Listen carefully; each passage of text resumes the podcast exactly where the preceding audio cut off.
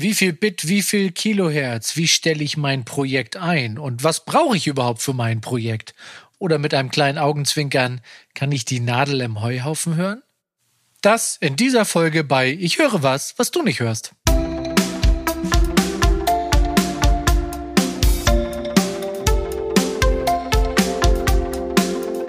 Ich höre was, was du nicht hörst. Ja, herzlich willkommen zur dritten Folge. Es gibt nicht viele Themen, bei denen die Diskussionen so weit und so lange auseinanderreichen wie zum Beispiel bei diesen.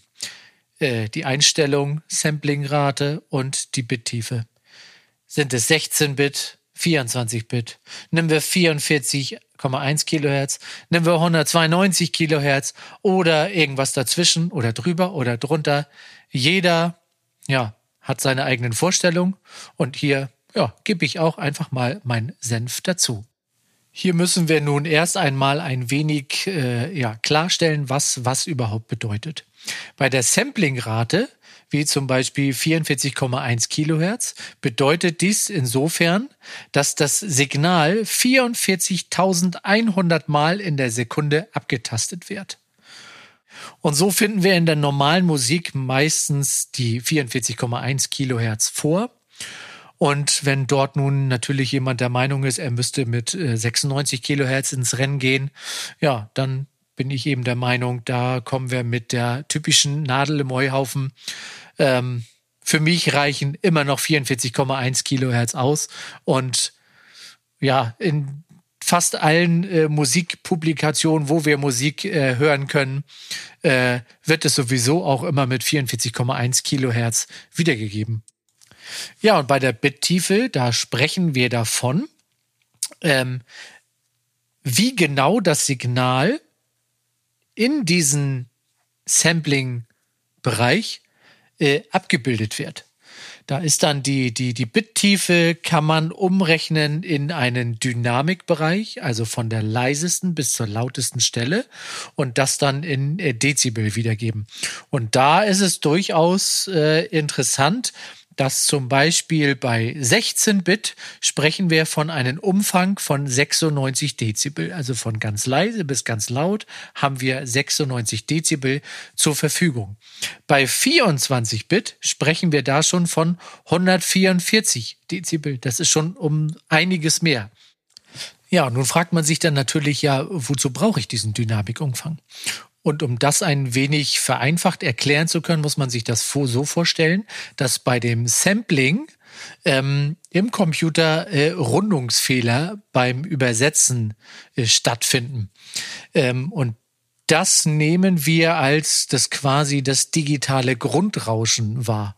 Das befindet sich dann bei 16-Bit eben bei minus 96 und bei 24-Bit bei minus 144 Dezibel, also weitaus tiefer.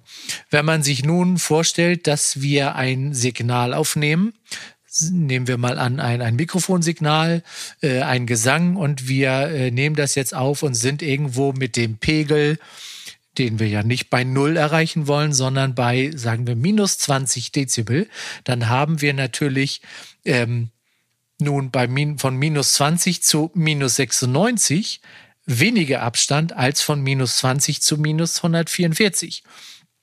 Das heißt, äh, selbst wenn wir dann das Signal noch äh, im Nachhinein bearbeiten und ja auch in der Lautstärke anheben, kommt bei 24 Bit viel später das Grundrauschen äh, zustande als bei 16 Bit. So, und wenn wir nun also in 24 Bit gemischt haben, um den Dynamikumfang ausnutzen zu können, exportieren oder bouncen wir ja unseren Song meistens äh, früher auf CD als auch heute noch in 16 Bit raus und müssen dann, damit dort die Rundungsfehler, die von 24-Bit auf 16-Bit entstehen, ein sogenanntes äh, Plugin, also Software, einsetzen, das sogenannte Dithering, was dieses dann ja, wieder ausgleicht beziehungsweise entfernt.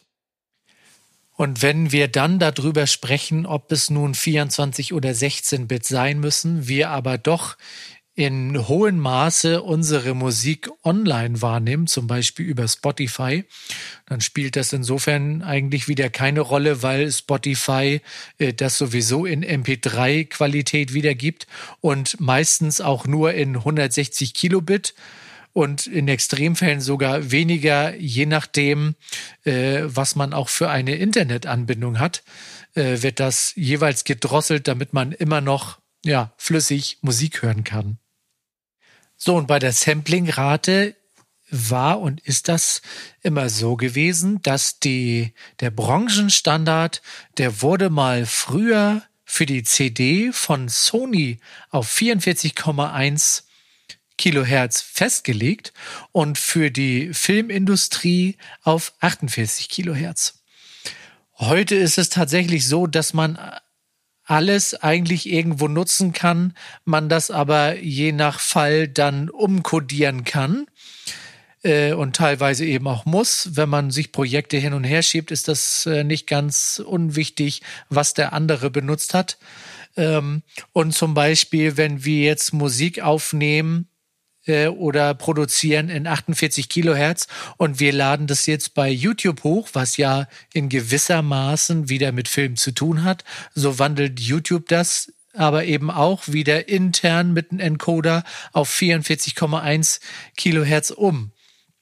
In ja, vielen Tonstudios wird tatsächlich sogar dann mit einem Vielfachen davon, also zum Beispiel von 48 Kilohertz, das Doppelte dann mit 96 Kilohertz äh, aufgenommen. Aber der Standard ist eben ja 44,1 Kilohertz und 24 Bit. Damit wird produziert. Und mit 44,1 und 16 Bit geht es dann aus den ja, Studio raus an den jeweiligen Künstler, an das Label oder wer auch sonst immer dann die Musik empfängt. Bei Vinyl zum Beispiel, was ja auch tatsächlich wieder ein bisschen im Kommen ist, ähm, ist es so, dass das Tonsignal ja nicht in kleine Datenpakete äh, zerschnitten wird und äh, somit sind die Unterschiede zwischen den lauten und den leisen Parten größer. Also man spricht davon, dass die Musik dann äh, lebendiger ist.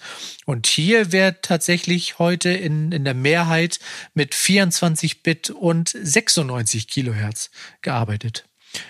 Aber zusammenfassend lässt sich eben dann beschreiben, wenn wir Musik nicht über die ja, alten und teilweise auch wieder neuen Datenträger hören, sprich CD, Vinyl, sondern es überwiegend online konsumieren, dann haben wir jetzt ja festgestellt, dass so manche Zahlenwerte sich ja völlig erübrigen und eigentlich ja keine so große Hauptrolle mehr spielen, weil die gewissen Quellen und Geräte das gar nicht mehr wiedergeben können. Und um nun auf unser Projekt in der DAW zurückzukommen, wenn wir nun also starten mit unseren ersten Versuchen, ersten Songs, ähm, ist als Empfehlung einfach dann zu sagen, stellt euer Projekt äh, auf 44,1 Kilohertz ein, 24 Bit und meinetwegen rendern wir es auch als 24 Bit raus. Äh, es kann dann nichts äh, schiefgehen. Wir haben dann zwar etwas größere Datenmengen, aber wir sind damit immer auf der sicheren Seite. Ja, und damit will ich auch dieses viel diskutierte Thema beenden. Wir wollen uns äh, nun eher darauf konzentrieren, Musik zu machen und uns nicht so viel mit dieser Theorie rumschlagen. Und ich hoffe, ihr konntet da ein wenig mitnehmen, euer Projekt jetzt einstellen und äh, starten. Und dann würde ich mich freuen, wenn wir uns in der nächsten Folge von Ich höre was, was du nicht hörst, wiederhören. Bis dann. Seid immer eine Note voraus. Bis zum nächsten Mal. Ciao, ciao, euer Markus.